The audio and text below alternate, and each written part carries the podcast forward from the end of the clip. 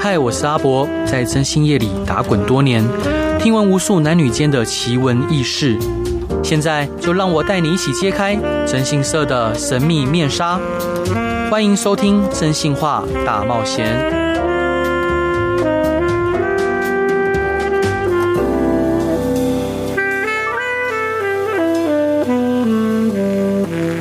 Hello，各位亲爱的听众朋友，大家晚安，欢迎回到飞碟电台，收听由我真心社阿仔所主持的《真心话大冒险》。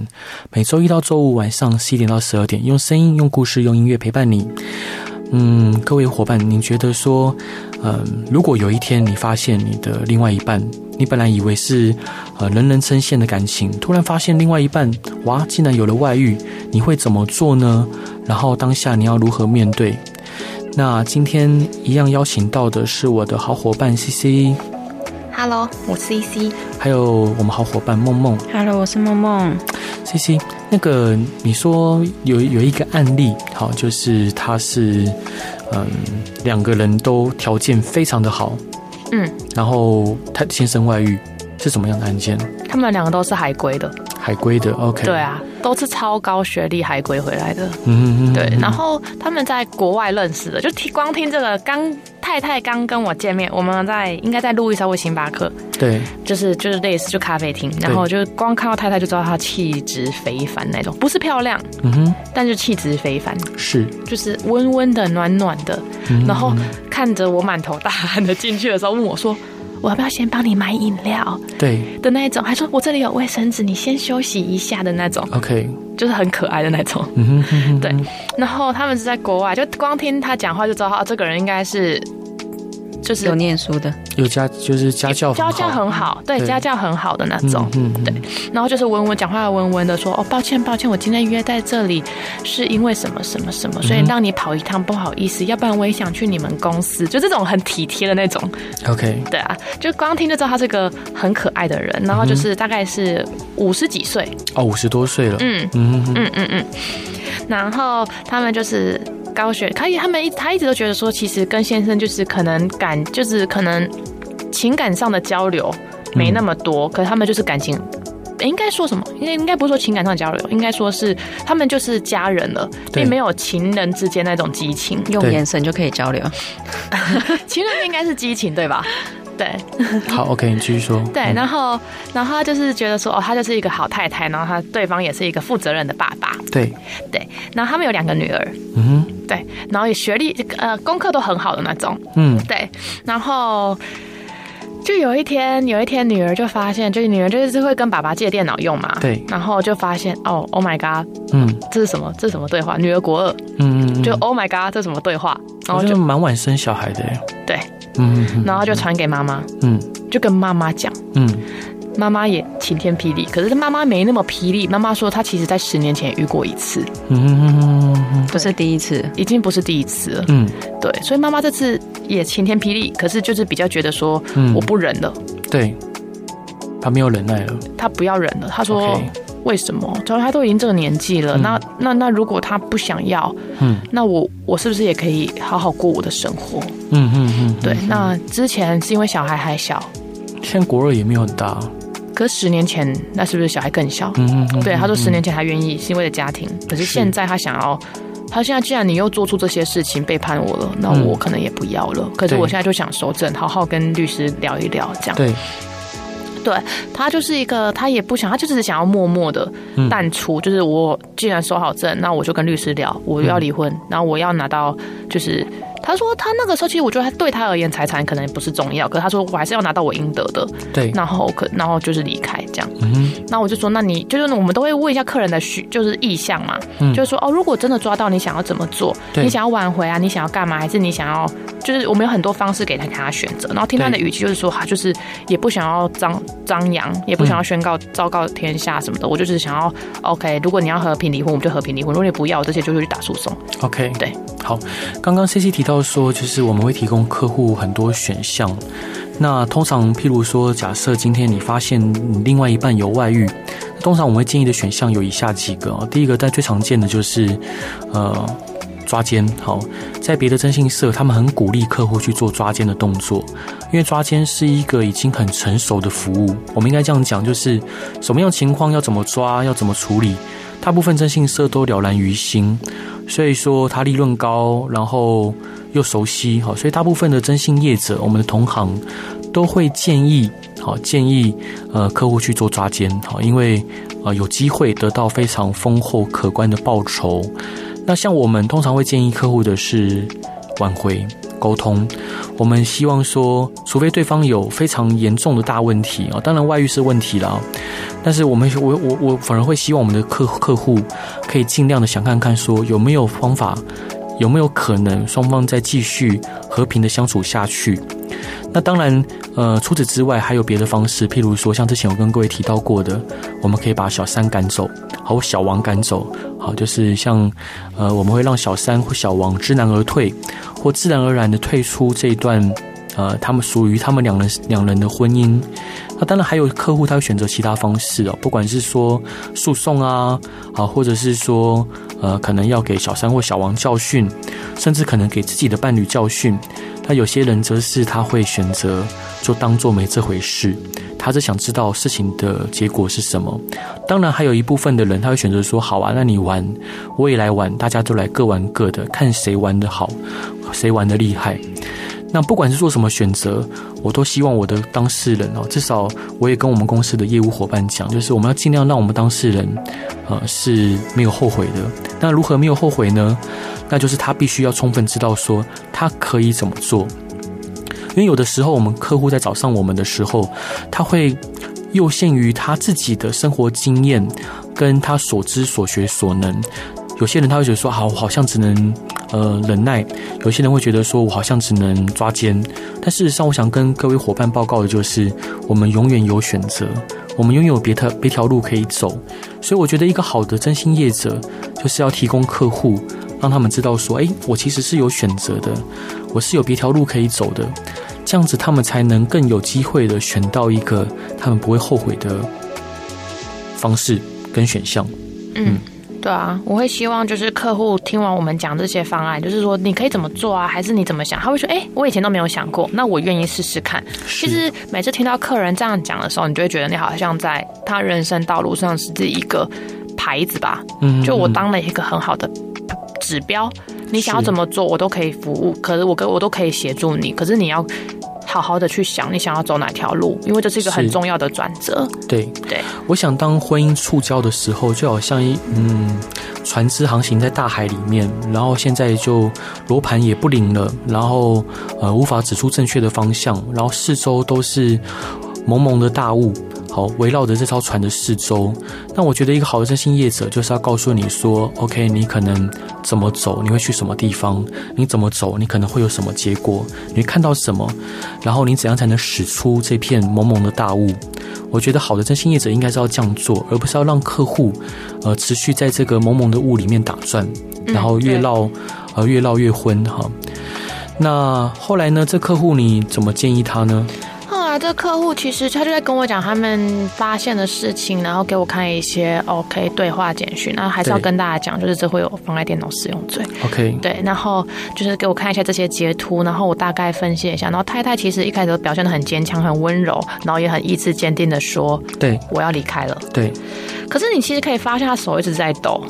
嗯哼，对，你知道他他真的很难过，他真的很难很难过。就是他就是很想哭的那种，对。可是他又让自己假装就是坚强起来。我还有孩子，对。就我还要继续生活，等下我还要去接妹妹，嗯哼，这种。然后你就去帮他听他讲这些话，然后帮他分析的时候，他就会突，他有他突然间大爆哭，大爆哭，他突然间大爆哭，真的是大爆哭哦。嗯然后真的就是哎。跟大家讲一下，就是，嗯，就是我会握他的手啊，是是是，你握着客户的手，就我看到他哭，我就会很想要去秀秀他，是，对，然后就是他真的是大爆哭，他就是你知道，就是一个，就是我可能我妈妈的年纪了，嗯，然后一个秀秀气气的太太在那里哭，他觉得很难过很难过，他觉得说我我一直觉得我家人很漂亮很完美。家庭很好，对，为什么会发生这样的事情在我身上？嗯哼，对。然后我我是做错了什么，还是我我我什么东西没做到，才让先生去做这些事情，他在反，他在自我检讨，是反省。对，可是我觉得其实有些事情，这些事不用自我检讨，对就是自我检讨是一件事情，可是他一直无限的苛责自己的时候，我也很心疼。当然，对，他一定说说我是哪里没做到，我是是因为我们性生活不如意吗？还是为什么会让他跟小三可以聊成这样？对。对啊，那时候我真的蛮难过的。每次看人家哭，其实我们每个业务只要看到人家哭，就知道哦，这案件一定牵得起来。然后，可是又你内心又会哦，怎么又一个傻孩子这种感觉？是，对，是。OK，那后来他先生就是外遇的对象是什么样的人？嗯，外遇对象是什么什么样的人哦？对，哎，女儿国中老师啊，女儿的国中老师啊。哦，这真的是，好吧，这个这个这个太太傻眼了，太傻眼了。那那那他就是要把这个证据收集起来，然后单纯要跟先生提离婚吗？还是要进入到诉讼呢？他想要跟先生好好谈，好好谈。可是当先生不想要好好谈的时候，他就要诉讼，他就要进到诉讼程序。对，他就他那时候他其实那时候还装狠，他说、嗯、他真的不想提，没关系啊。他家家世那么，就他的他爸爸也是，就是也是就是学霸啦，对，也是一个就是颇有名气的学霸。他说要要闹来闹大啊，我家也不是不好啊，那你们家就是爸爸那么厉害，在在学教在教职体系也是一个蛮有权威的人，嗯嗯，那把事情闹大对你也不好吧？嗯，他说要不然他真的不要，那就来闹大啊，嗯，就是有这种。装强逞强的口气，可是你听，你其实听得出来，他其实并不想这么做啦。嗯，虚张声势。对啊，对啊，对啊。嗯、就是其实我是蛮喜欢这客户的，因为我觉得他是一个很有同理心，跟他其实就是你会看，你会不舍他，一直在苛责自己，可是他又很很有逻辑性的知道自己该怎么做。嗯，就是你知道他是有，并并不是冲动型的客户，他就是有逻辑，知道自己要干嘛，知道现在不能怎么做，是的那种客人，我蛮喜欢的，蛮喜欢他的。嗯，我很喜欢他。嗯。那你觉得他先生会跟他谈吗？哎、欸，我觉得会，嗯嗯，因为先生也是一个有，并不是冲动型的人。OK，就毕竟你你也是在，就是也是在教职嘛，然后应该逻辑性也蛮好的吧，不可能太过于冲动。我自己认，我那时候的认为是这样，所以我觉得这个我们顾及到很多啦，所以他一定也会想好好的处理。对啊，可是那时候我的想法是，如果能帮他把小三赶走，就太好了。嗯，但他没有想要赶走小三。哎、欸，对，他那时候我给他的建议，他其实没有想要赶走小三，他是想要离婚。他想要离婚。对，他那个时候第一次见面，他想要的是离婚，他没有想要赶走小三，他觉得说算了，他已经第二次了，我也不想要忍了，这样。嗯对，就是就是这个就是这个故事，然后然后对啊，你说，那这个阶段你想要分享给大家的歌是什么歌呢？一首以前听觉得很轻快，现在听觉得 有点吵的歌，嗯，张韶涵的《潘朵拉》。潘朵拉为什么想分享这首歌？因为我觉得太太哦，我觉得每个每个女孩子遇到这件事就像侦探，对，他们都疯狂挖，知道很痛苦，嗯哼，疯狂挖，是，就是电脑挖，什么都挖，发票也挖，嗯、然后。自己越来越痛苦，可是越来越想，就是他们就是很想知道事情，对，知道会让自己很不舒服，可是他们还是想知道，嗯、所以我就觉得他一直想要打开潘朵拉的盒子的那种感觉，我自己觉得。所以，所以梦梦，你会选择打开这个潘多拉的盒子吗？你会想查到底吗？会，你也会，我也是会，你是会查到底那一种。每个女生遇到这些事都是侦探。好，OK，那我们就敬每一位女侦探，我们一起来听。张韶涵的《潘朵拉》，Hello，各位亲爱的听众朋友，大家晚安，欢迎回到飞碟电台，收听由我真心是阿仔所主持的《真心话大冒险》。周一到周五晚上十一点到十二点，用声音、用故事、用音乐陪伴您。今天，呃，我们的与会来宾是 CC，与会来宾啊，在下 CC。好，那另外一位是梦梦。我是梦梦，嗨，那我们今天聊到的就是，当遇到先生或者是太太，你的伴侣外遇的时候，你可以怎么选择呢？那 CC 后来调查的状况如何？哦，后来超级厉害的。嗯，怎么说呢？我们第一天调查，嗯，就遇到了小三本人。啊，遇到本人，太精彩了吧？对，第一天调查哦，就是。嗯就是很少，其实很少有案件。我觉得第一天就有突破是一件非常惊人的事情。嗯，因为对，然后就我，我第一天就带去开房间。OK，刺激哦。嗯，对，然后对，然后就有跟太太讲，然后太太其实哦，你就知道太太一定很难过。她说哦，太好了，太好了，终于有一些证据了。她明明就很难过，可是她会表现出，嗯，哦，我手上握有一些东西，真的太好了。是对，她会有那种心态，她就说没关系，你们要自己注意，自己小心。然后我知道有这件事就好了。他心一定很痛，他一定超痛的。你。我不知道哎、欸，我觉得他就是那种很可爱，就像刚刚那个潘朵拉一样，他就是一直很想去翻盒子找到真实。当找到真实的时候，就都会觉得说：“哦，算了啦，又这样啊，就知道啊，本来就这样啊，我干嘛还去看？可是我他又很想看 的这种，对啊。所以那时候太太知道这件事情，她其实很难过。嗯，然后她也跟女儿，因为其实女儿有有女儿是知道的嘛，对，她也跟女儿讲，就是你不要再，因为女儿其实就可能年纪还太轻，女儿女儿都会有点。就是呛爸爸，OK，对，女儿年纪太大，你就会有点呛爸爸说啊，爸爸啊，啊你不是说你下午要干嘛？嗯，啊你去干嘛了？你今天干嘛？你今天下午在干嘛？嗯，然后这个爸爸不善于说谎，嗯，他就会脸红脖子粗，嗯嗯就说没干嘛，你干嘛？你怀疑我？我在学校啊，开会啊，这样，嗯嗯然后全部全家人都发现爸爸很奇怪，对，因为这件事很平常的事情，嗯，可是就是直接更小灯熊 key，我觉得每个男生遇到这些事情都一样，就是他一定会先反抗。干嘛？你质疑我？嗯，可是女儿就白目啊，那女儿就会都会讲这些，就是每次女儿回到家就会问爸爸说啊，爸爸你下午在干嘛？怎么样？怎么样？然后爸爸就会生气，这其实很好抓。他先生的个性其实是不善于隐藏跟好捉摸的，所以太太一看就知道说，哦，那就是差不多是这样。他他说他其实在找我们之前有测试过一两次，因为他都看得到赖讯息嘛，嗯，就只要有类，他不是测试，应该是美眉就会讲出来，嗯，然后美眉讲出来，先生就会脸红脖子粗，对。所以他虚对，然后所以就是会蛮明显，就是说哦，真的有这回事。然后所以当调查调查出一个有事有成果的时候，他也认他他自己也知道，他只是他他说他真的蛮难过的。对对啊，然后他也知道他需要这些证据，所以他就需要，那就是尽量，我们就尽量去做。对啊，把就是让他自己手上多一点证据。嗯，然后后来办了几天之后，嗯，应该说这件事后来。哎、欸，太太说先生最近都会在家里，因为家里要装修，所以我们又先暂停这个案件。对，嗯，好，这几天发生超多事情。对。就是他们有一天在家里，就是晚上的时候，太太就自己很认真的跟先生提起，最近我们感情是不是出了一点问题？嗯哼，就是虽然说我们家庭看起来很和乐、很美满，也常常一起出去玩，对，可是我们是不是缺少了一些心灵的沟通？我们是不是少了一些情感上的交流？嗯，就是太太讲话就是这样，她不会咄咄逼人，她就是温温的讲出这些话，我想要跟你好好聊。然后先生就是先生原本都不愿意开口讲这些事嘛，然后后来聊着聊着，先生突然哭了。嗯哼，就是其实他也是一个蛮就是一个孩子啊，其实先生应该也是一个孩子，他就说他其实觉得生活压力很大。嗯，就是他刚回来台北，他原本不在台北任职，他刚回来台北。对，然后很多事情要重新适应新工作领域啊，新什么什么的，他就说其实这些都让他觉得压力很大，然后。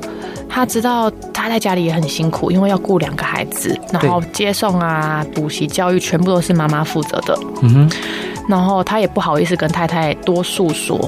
嗯，然后当有一个可爱的对象出现，就是他他自己有承认，就是他后来就承认他外遇。嗯，他那个时候他哭，他哭完之后就承认他有跟女孩子有聊天，对，他自己承认他有跟一个老师聊天这样。嗯，对，然后。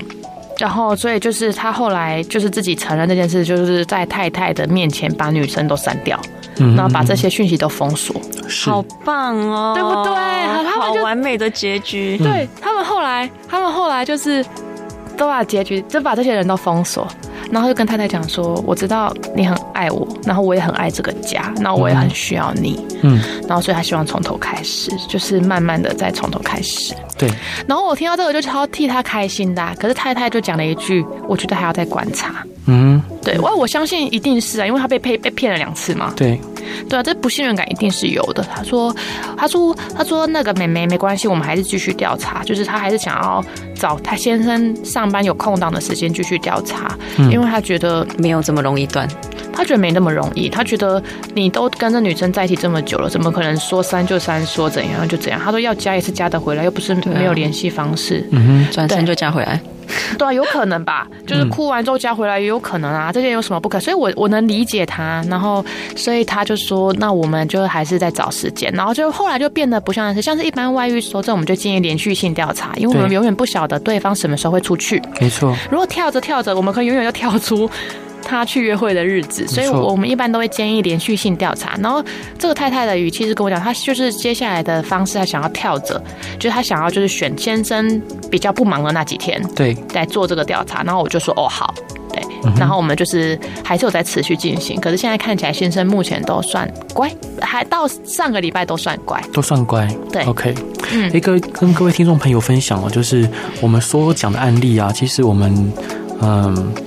故事故事的主干其实都是差不多的，但是，嗯、当事人的职业啊，或者是各方面的资讯，我们都有所变造哈，所以各位不用担心说可能会有泄露案件秘密的问题。其实我们对于科当事人跟呃，我们不管是当事人或者他我们调查方，他们的隐私保护，我们做的算是相当的周全。那其实看到，就像刚刚听到这样的结果，就是两位都觉得是好的。是不错的，因为先生迷途知返嘛。嗯，对，嗯，浪子回头金不换。但这边，我想分享我自己遇到的案案例跟故事。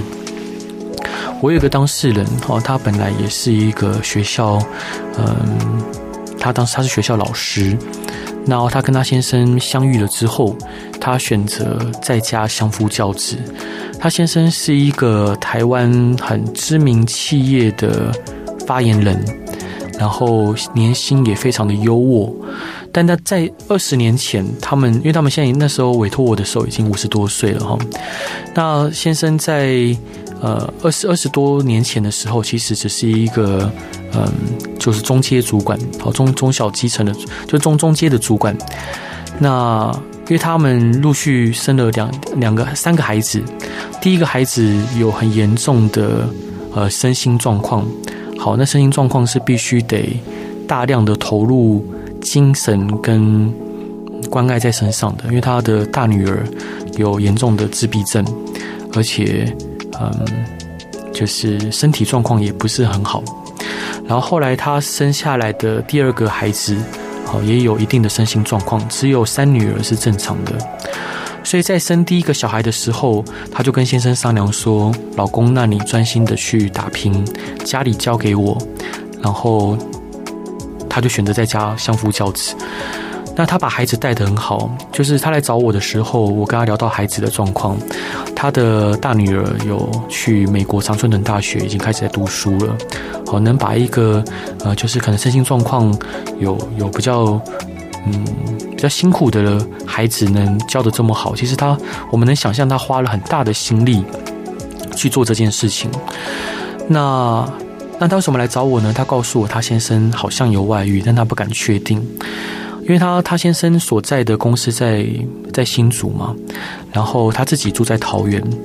所以说，他先生总是呃周一到周五都住在新竹，然后就六日的时候会回桃园。他们就像假日夫妻一样。我就想说，其实桃园跟新竹也不算远啊，那为什么不住不住在桃园就好？那他就说，先生可能为了节省通勤的时间，所以选择住在公司呃附近的宿舍。那先生他会想调查先生，原因是因为。他其实不想调查，他一直都知道先生有问题，他也知道先生怪怪的。但是有一天，他突然发现他自己，呃，下体有有分泌物，而且有就是状况就是有有味道，啊，状况不是很好。那他就去看医生，那医生跟他讲说，嗯，这就是性病，好，这是一种性病，那你一定要带你的伴侣一起来治疗。那那种性病好像男男性是没什么，就是有可能会没什么症状的。所以说，嗯，她就跟先生说：“哎，老公，我们一起来治疗。”她没想到，她先生竟然就对她讲说：“你另外面乱搞别的男人。”好，不然你怎么会有这样的问题跟状况？那我觉得我没做错什么事情，我没有必要去治疗。哦，他很崩溃，因为他这辈子没有过其他男人，他这辈子唯一的对象哈，就只有他的先生。所以当他先生这样子贬低他跟呃说他的时候，他整个人都就好像世界快崩塌了一样。所以他才决定委托我们去调查这件事情。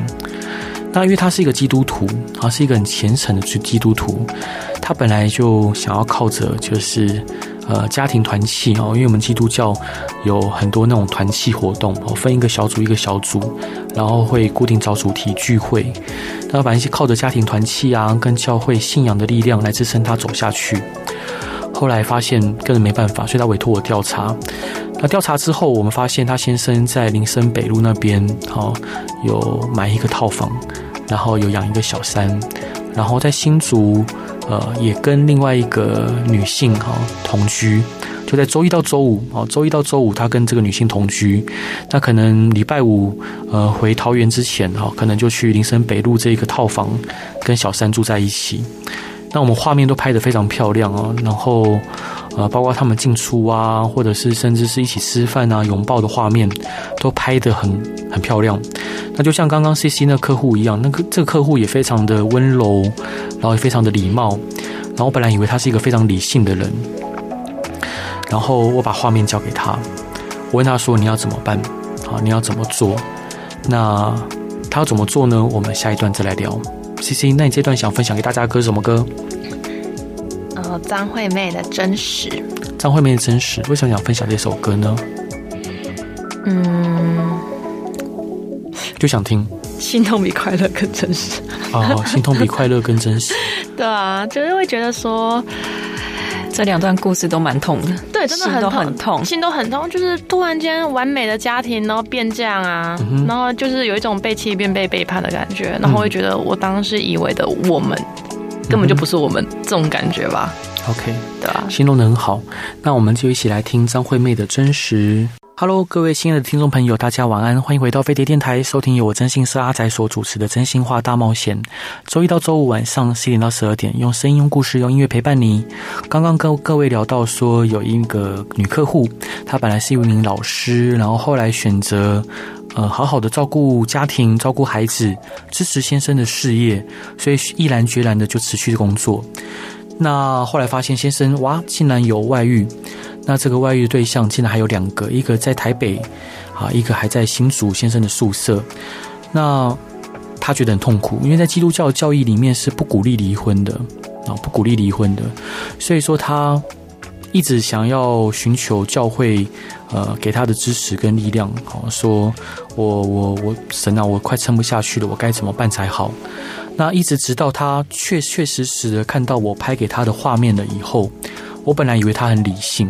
我本来以为他很理性，结果他看到画面之后，他就把呃尾款交给我，交给我之后，他就头也不回的离开了。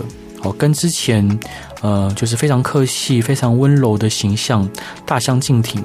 我觉得很奇怪，怎么是我哪边没有做好吗？还是哪边做的不对？他怎么转头就走？但是因为我们对于客户的呃有时候比较非常态的举动，我们已经习以为常了，所以我们也。也没有去多想什么。后来过了没多久，我发现觉得不对劲。好，因为其实他蛮常打电话给我的，在委托的期间内，我觉得打电话他都不接。好，我想，当然我我我的个性就是我很想知道说，哎，我是不是有的地方做不对？好，因为我是那种标准的会一直怪自己的那种人。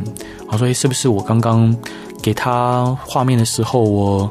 呃，笑了，让他感受不好，又或者是可能哪边我的画面，或者是他要我跟的时间，诶，可能我没有达到他的要求，所以我觉得非常着急。我一直打给他都没有接，所以呃，后来过过大概一个小时后，他跟我说：“谢先生，就谢谢你帮我拍的这一切。”好，然后但是我觉得我好像走不下去了，然后他就告诉我说他想要了断自己。后来又又再也没有回任何讯息，然后我传的讯息他都没有读，所以我当下就赶快去附近的派出所报案。那报案了之后，因为因为我不是他的亲人嘛，所以警方不太能受理我的报案。好，因为我也也没有充分的证据证明说他一定会怎么样，所以警方先联络到他的孩子，然后呃他的孩子就到也到附近的派出所去做报案的动作，然后就疯狂的，好就是我们就开始找找找这个找这名太太。那当然，结果是是好的，好，就是没什么大事。但其实那时候我蛮生气的，我就说，这情况有那么严重吗？一定严重到说你要你要用这样的方式去去对我？因为我其实蛮不能理解，就是我认认真真帮你办案，然后呃，我的目的是希望你可以解脱，你可以脱离这段婚姻，脱离这个家庭。那就算不能，你也可以有条件、有筹码，跟你先生可以去呃对抗啊，或者是劝说他回头。我怎么会想到说，你今天我认认真真帮你拍，就是收证之后，你竟然选择轻生？我觉得对我来说，我很讨厌客户用这样的方式去去结束他的，就是去做这个案件的结尾。那当然，以前我也遇过类似像这样的案件。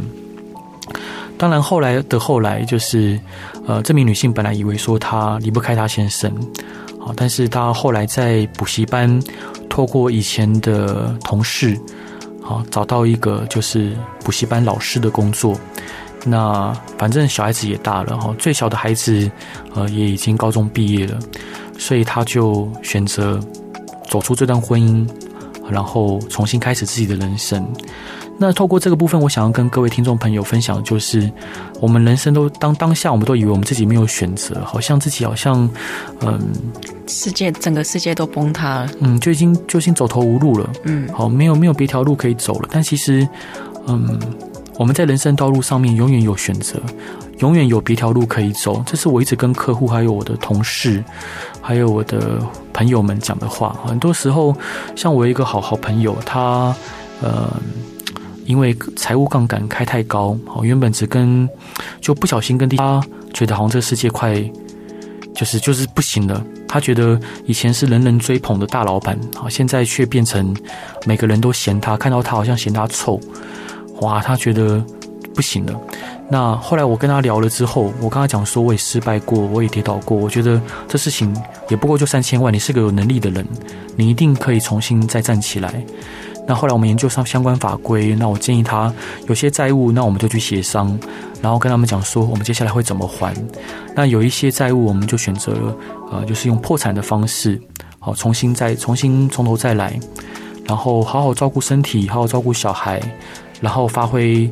呃，他原本擅长的事情，那现在哦，他又重新再站了起来。然后虽然说债务还是还有很大的一个部分是无法偿还的，但是他有了一份正当的工作，然后也试图重新呃走出自己的道路来，然后也跟呃太太跟小孩取得了共识，就是一起就是一家子一起携手，然后互相扶持往前面继续迈进。所以，我想跟各位听众朋友分享，就是说，如果不管是遇到什么问题，千万不要放弃，人生永远有路走。那同时在这边想要跟各位大家就是呃报告，就是呃我的书呃九月二十七号就要出版了，那就也欢迎说各位亲爱听众朋友，就是我我觉得这书应该会蛮好看的，很值得期待哎，真的吗？嗯，我啊我有点害羞，对。但就就觉得这本书应该会蛮好看的。那如果说可以的话，也希望大家可以嗯支持这本书。那这本书叫做嗯宅尔摩斯，宅尔摩斯的万事屋。那宅尔摩斯老实说是出版社取的，嗯、对，就是就是我对于那个他取宅尔摩斯，其实我是蛮蛮蛮蛮蛮蛮害羞的，因为那个福尔摩斯是那个所有人心中算是虚拟人物，但是所有人心中的神呢、我我怎么可能取一个就是类似的名字？但之之所以取万事物这三个字，啊、这就是我自己一直提醒自己要做的事情。我觉得一个好的征信社，一个好的侦探，就应该是什么事情都能做，什么事情都能替客户排忧解难。就算不行，至少也要让客户心里好受一点，安心一点。我觉得这是一个好的征信业者应该呃奉为圭臬的事情跟核心理念。那我很喜欢看的一个动画叫《银魂》，它里面呃主角啊阿银就是在万事屋工作，那他们也是帮他们的委托人解决各式各样的疑难杂症跟问题。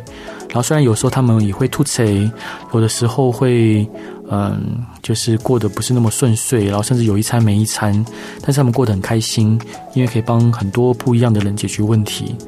那当然，嗯、我们公司也。在这几年，其实像慢慢的、慢慢的就是，嗯，更正向，然后更稳定的发展。但是，我我想，不管公司怎么做，我都希望我们立达征信社是一个，呃，所有的朋友需要解决问题时，他们所以可以依靠的万事屋。那 CC 就是这一段，你有其他的故事要可以分享给大家，就是关于嗯婚姻的抉择这件事情吗？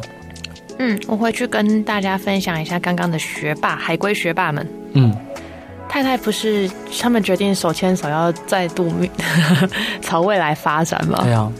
结果太太有一天就是因为先生说手机都可以给他看嘛，嗯，他有一天就是闲着想说，要不然可能隔隔个几天而已吧，没几天，还是有不信任感在吧？对，再看一下，再看一下好了。嗯、OK，不看还好，嗯、一看发现他改名字跟改大头贴，嗯，聪明呢，哈，对。就是又加回来了，还是同一个人。嗯，故事还没结束，还没结束呢。就是又来一波高潮。他跟我讲，他超生气，这是我可能第一次看到这么生气的样子。他超生气，他就打电话给我说：“C C，我跟你说，他改大头贴跟名字，他以为我是白痴吗？”嗯，这样，他就说，我就说还，我就我就他就说，你看，继续调查果然是对的。嗯，他说这种真的没办法，没那么好改。所以建议还是要连续调查。他说这种没有，他还是我们还是有在调查。然后他就说真的没那么好改，然后我们还是继续调查。可是他真的都没有约会哦，都没有约会，都没有约会。然后我们就是调查起来都没有约会。然后前几天吧，也是前几天，然后他就是跟我说，他们新房子要装潢好了，对，他们要搬家了。他他他那天在嗯，他那天在他那天在跟我讲的时候，就是就是说他会不会其实。嗯，其实其实是什么？其实他会不会其实只是被利用来搬家的工具？你不觉得很可爱吗？是，他说，因为他没有我，一定不会把家搬好，因为家里都是我在做的。嗯嗯嗯嗯，对，我就说，我觉得你，我就说，我觉得他把自己想的很卑微。嗯嗯嗯，对。可是我觉得其实事情不是这样，我觉得先生可能有一定的苦衷。就是对我而言，我看先生这样，其实我很讨厌外遇的人。嗯嗯。可是我就觉得，其实现在。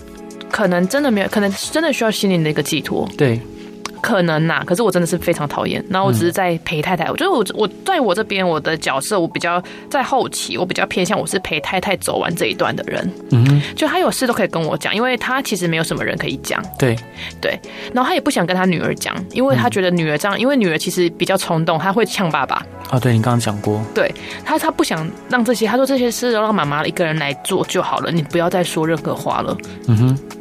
对，所以妈妈就自己一个人承受这么大的压力，然后也跟先生摊摊牌完了，然后后来又发现了一次，他其实又跌到了谷底。是、嗯，对。然后后来前几天的事情就是说，先生那天又他又他又跟先生讲，他们又在重新。大彻大悟的又再聊了一次，他们真的是一个很会沟通的家人。嗯、我觉得又大彻，哥先生又哭了。嗯哼，先生，演技派的是不是？先生又哭了。先生说他其实觉得他最痛苦的是他没有好好陪伴小孩长大。其实我现在已经听不出来先生讲真讲假了，嗯、他就是个演技派。因为其实你现在也不可靠，我们去追他讲真讲假也没有用，因为太太已经。被背叛了那么多次，他其实已经有一定的不信任感。对对，然后先生讲说，因为小孩子这两个小孩子，其实第一个也是有身心障碍。对、嗯，他觉得他很讨厌他，嗯哼，他不敢讲，嗯嗯嗯嗯，所以他不想面对，所以他这个心理压力也是蛮大的。他不想面对，然后也不敢讲，然后他就觉得他他在外面还是表现出我是好爸爸，我爱家人，嗯，可他其实内心非常讨厌他。是，好吧。那反正这故事好像还会继续下去嘛？对，我他每天都有新的新的新进度，我好像在看连载，然后对，然后可是其实现在调查起来是完全没有第三者的。OK，是就是可能就是 soul mate。先先生自己心结卡在那，然后太太也很想帮他，可是在我现在看起来，其实先生很多事情他可能是从小都没有袒露这些心声，他可能从小面对压力有自己承受。对。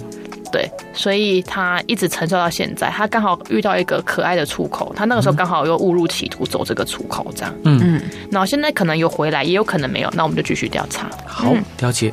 那刚刚那个广播电台的伙伴跟我讲说，就是我的书这时候应该已经出了，所以请请各位拜托，如果可以的话，如果你们也喜欢这些故事，也喜欢就是。我觉得，我觉得每一个故事都是让我们可以反思自己。我们在同样的状况里面，我们可以怎么做，怎么抉择。那当然，我也很认真去写这些书。那也就请各位可以多支持这本书《栽尔摩斯的万事屋》。嗯，那 CC 最后一段想分享给大家的歌是什么歌呢？呃，是徐杰的《我可以忍受》。哦，我今天都分享好老派的歌。徐杰 儿，徐杰儿，对吧？我我不知道啊。呃，我可以忍受啊。好，对对对，徐杰儿的我可以忍受。对对对。那嗯。我就不解释为什么我想这首歌了，那就忍受。对，那就请各位亲爱的听众朋友，就如果有任何问题或想听的案例或想分享的故事，都欢迎来到真心社阿仔的粉丝团留下你的讯息，不管在动态墙留言或寄信给我都欢迎。然后也希望各位就是都能平平安安的，然后支持我们的新书，平安支持新书吗？嗯、对，好，好，那就今天的节目就到这边，各位晚安，拜拜，拜拜。